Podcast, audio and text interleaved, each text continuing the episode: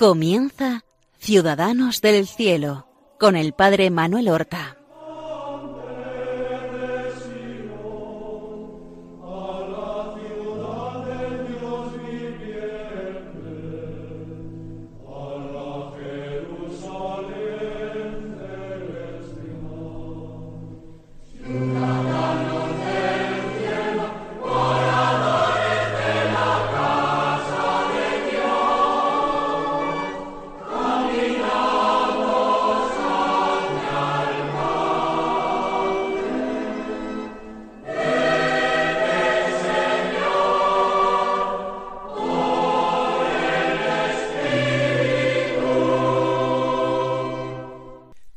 Buenos días.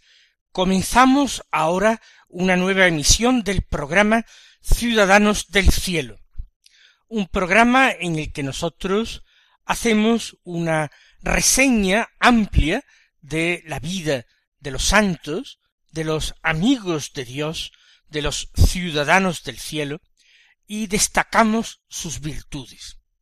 Nosotros, el programa de la pasada semana, hablábamos de los siete santos fundadores de la orden de los siervos de María, de la orden de los servitas. Y dejábamos nuestra narración, nuestra explicación, cuando estos siete hombres, comerciantes de Florencia, deciden marchar al monte Senario, cerca de Florencia, para allí vivir en la soledad, en el erial, de la ladera del monte, una vida un tanto eremítica y sobre todo contemplativa. Porque al interior de la ciudad de Florencia, donde ya llevaban varios meses intentando la vida común, no habían podido llevarla a cabo. Había en aquel siglo XIII muchas dificultades, distintas dificultades, la menor de los de las cuales no era el enfrentamiento que había entre el papado y el emperador de Alemania. El emperador de Alemania aspiraba a un dominio sobre Italia. No en vano el emperador se consideraba el descendiente o el sucesor, mejor dicho, de los césares romanos. Se trataba del Sacro Imperio Romano Germánico aunque los emperadores eran alemanes, su ámbito natural sería Italia y Roma, pero los estados pontificios abarcaban una buena parte de Italia, ejercían su influencia sobre toda la península italiana. En el origen hay el enfrentamiento entre dos distintas casas alemanas.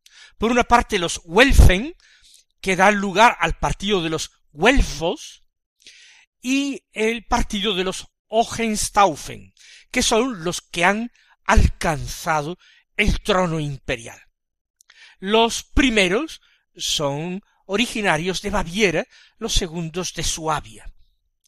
Los güelfos, los seguidores de los Welfen, terminan apoyando al papado en su lucha contra los Hohenstaufen. Así pues, el partido Güelfo era el partido eh, favorable al poder pontificio y a su influencia en muchas zonas de Italia, mientras que el partido imperial era el partido gibelino. Pues bien, en Florencia eran fuertes los gibelinos que apoyaban al emperador de Alemania. De hecho, el jefe de los gibelinos se oponía o no era simpatizante de esta vida común que emprenden aquellos hermanos florentinos. Piensan que todo esto es una manera de fortalecer al Papa la creación de nuevas órdenes religiosas, que de alguna manera le prestan obediencia y que exhortan al pueblo y predican la sumisión y la obediencia al romano pontífice. Por todo esto, apoyados por San Pedro de Verona, que se encontraba en aquel momento, en aquel tiempo en Florencia y no en Verona, que reconoció el buen espíritu de aquellos santos eh, hermanos y el mismo consejo del obispo de Florencia, que se llamaba Ardingo, ellos suben al monte Senario y allí emprenden aquella vida de gran pobreza, una vida de austeridad y de devoción a la Santísima Virgen María. En torno a una capilla dedicada a ella se congregan, en torno a ella tienen sus rezos comunitarios.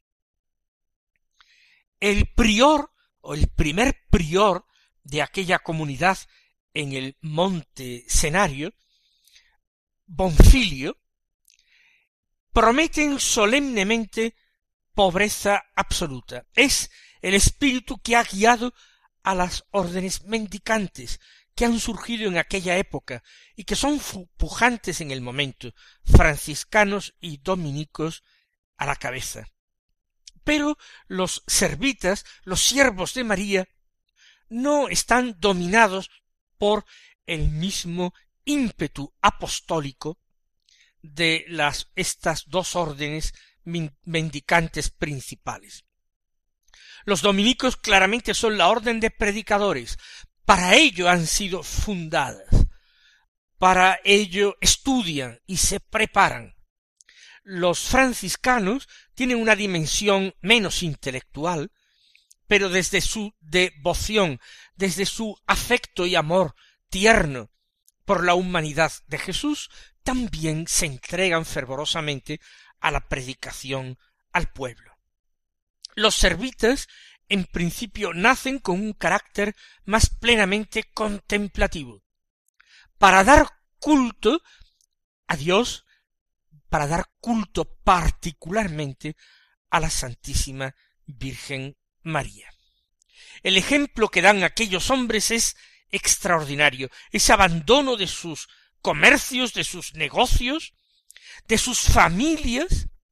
Ya dije en el programa pasado que tuvieron que arreglar sus asuntos familiares y domésticos y que algunos de ellos incluso estaban casados y tuvieron que proveer lo necesario para sus familias, para el mantenimiento de sus familias.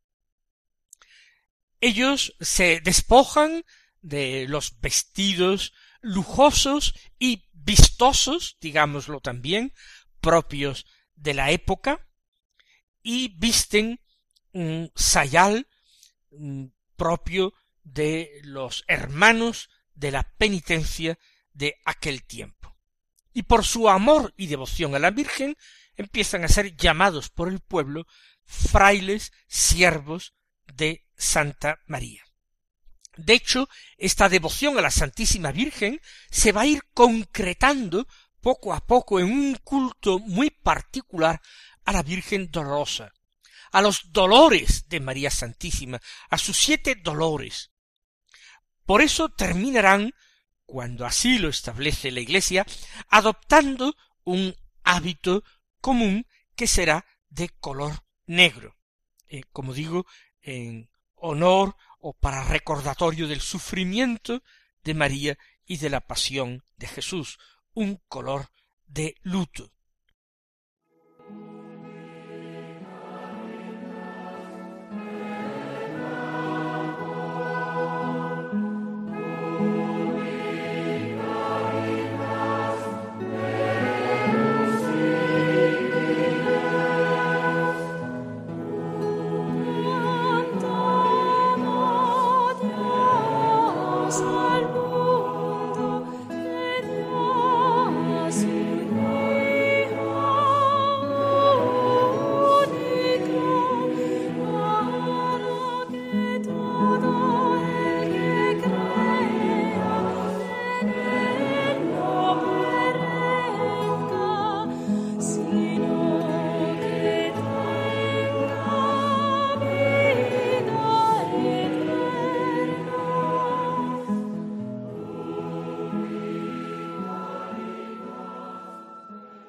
Comienzo de esta vida común en el monte escenario ha tenido lugar en el año 1234, concretamente en la fiesta de la ascensión del Señor. Allí, estando en el escenario, el legado del Papa, el cardenal Chatillon, les visita. Se siente muy edificado por las austeridades y devoción de estos hermanos, pero ejerce una primera función de moderación. Les invita a disminuir las penitencias que practican, que son extraordinarias. En el año 1239, cinco años después, perseverando en aquella vida, concretamente la víspera del tercer domingo de Cuaresma de 1239, hay una viña que ellos cultivan allí en la ladera del monte escenario y aparece cubierta de hojas y cargada de racimos de uvas. Y esto repentinamente, cuando todavía el frío es muy grande y la tierra está muy eh, helada todavía.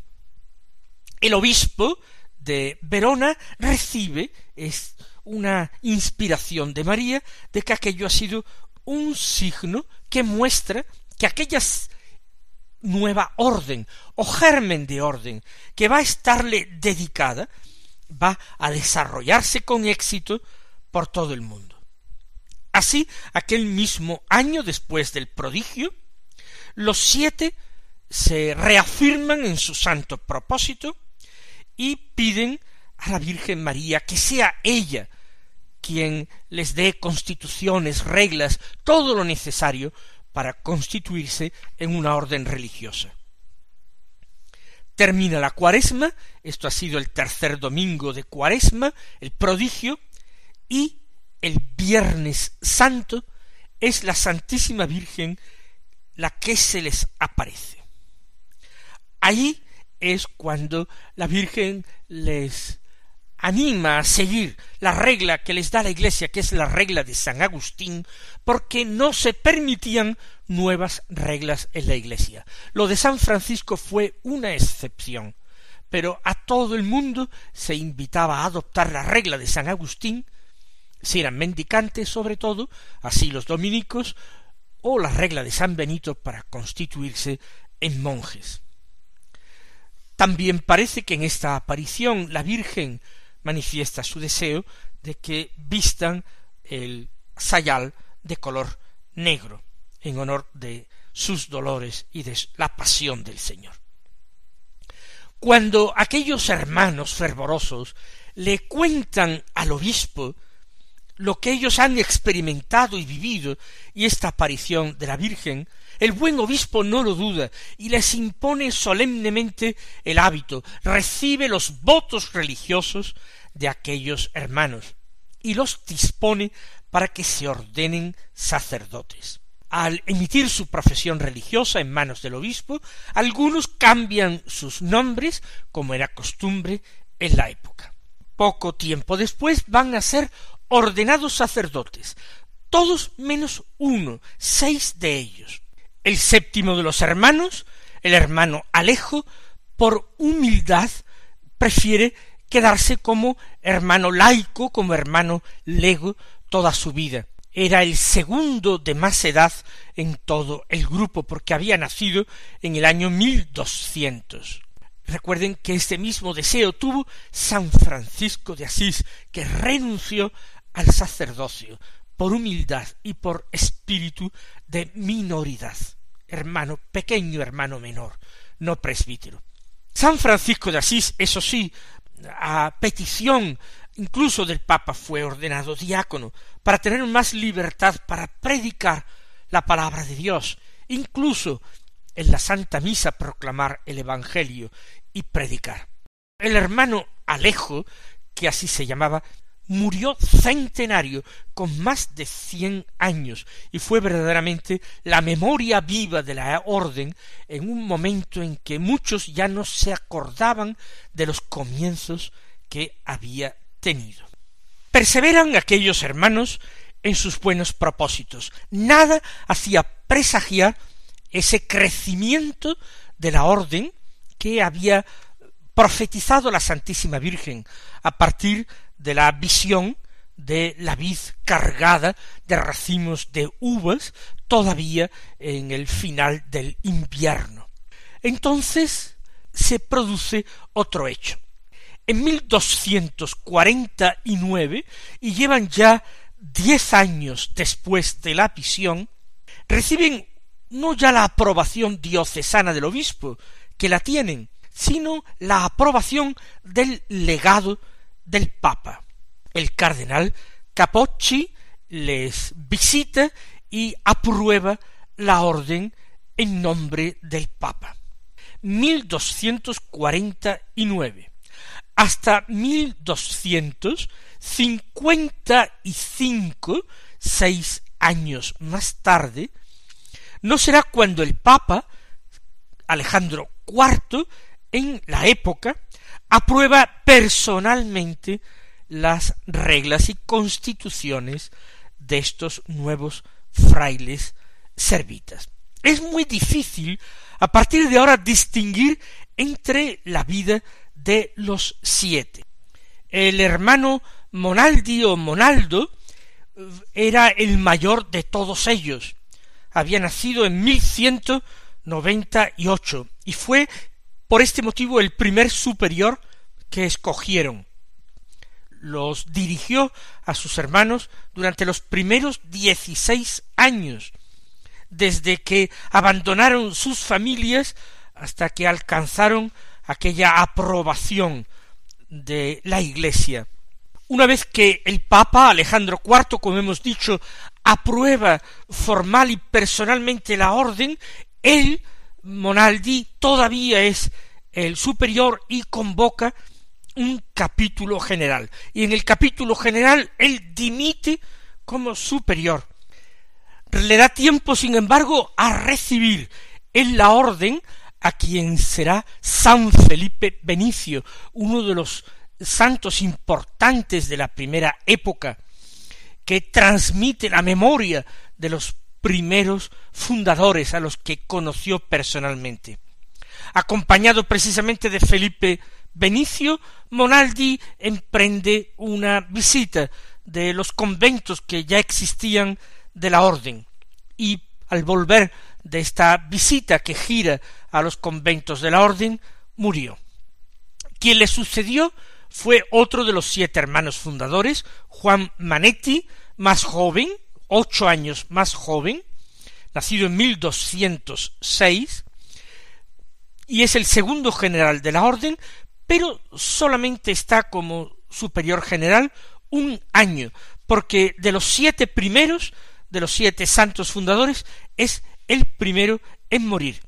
Concretamente, falleció el año 1257, el 31 de agosto, cuando solamente contaba cincuenta y un años de edad. Se narran las crónicas antiguas de la orden cómo murió muy santamente rodeado todavía de sus seis primeros compañeros. Les habló de su muerte cercana y les habló del futuro de la orden profetizando también su crecimiento. Él murió un viernes, el 31 de agosto de aquel año era viernes, y pidió que le leyeran el relato de la pasión de Jesús. Y precisamente comentaba en la medida que le permitían sus fuerzas esa narración de la pasión. Y es lo que dice la crónica antigua que cuando le leyeron esas palabras de Jesús que dijo En tus manos, Señor, encomiendo mi espíritu, en ese momento el hermano Juan Manetti, segundo superior general, expiró. El tercer hermano del que vamos a hablar fue el hermano Benito de Antella, más joven que el anterior, tres años, nació en el año mil doscientos tres. Fue elegido mucho más tarde que el hermano Juan Manetti, en el año 1267. Ya habían gobernado la orden otros religiosos que no pertenecían al número de los siete fundadores. Él tenía sesenta y cuatro años cuando sucedió al anterior general que se llamaba Santiago de Siena, alguien que había entrado mucho después en la orden. Tuvo una vida eh, santa, promovió la orden y su difusión, pero de general solamente estuvo apenas dos años, ni siquiera llegó a cumplirlos. Y renunció y dimitió, como hizo el primero, eh, Monaldi, y dimitió para que se eligiera como sucesor suyo a Felipe Benicio, aquel a quien le dio el hábito el, el, hermano Monaldi, y que destacaba ya también el jovencísimo Felipe Benicio por su santidad. Y poco después de dimitir, en agosto de 1268 murió. Como ven, tres de los hermanos, el hermano Monaldi, el hermano Juan Manetti y el hermano Benito de Antella, fueron generales de la orden. Los dos primeros de una manera sucesiva y el hermano Benito de Antella más tarde. Un cuarto hermano fue el hermano Bartolomé, nacido en mil doscientos cuatro. De todos ellos fue el que venía de una familia, hoy diríamos, más desestructurada, menos religiosa, menos devota. Él, sin embargo, tenía un carácter mucho más pacífico y procuró mantenerse al margen de todos los conflictos familiares, de las ambiciones y de las codicias que se habían desatado en su familia. Fue superior de el convento del Monte Senario, por tanto de la casa madre, pero en un momento en que ya había otras casas, no fue superior general. Y luego, cuando los frailes recuperaron la casita de Cafallo, donde también hubo vida servita, fue también superior allí. Él anhelaba eh, la vida oculta, él deseaba la humildad, pasar desapercibido, y murió santamente en el año mil doscientos sesenta y seis a la edad de sesenta y tres años. No llegó a conocer el generalato de su hermano Benito de Antella. De los últimos tres hermanos fundadores hablaremos en el próximo programa. Hasta entonces, queridos hermanos, recibid la bendición del Señor.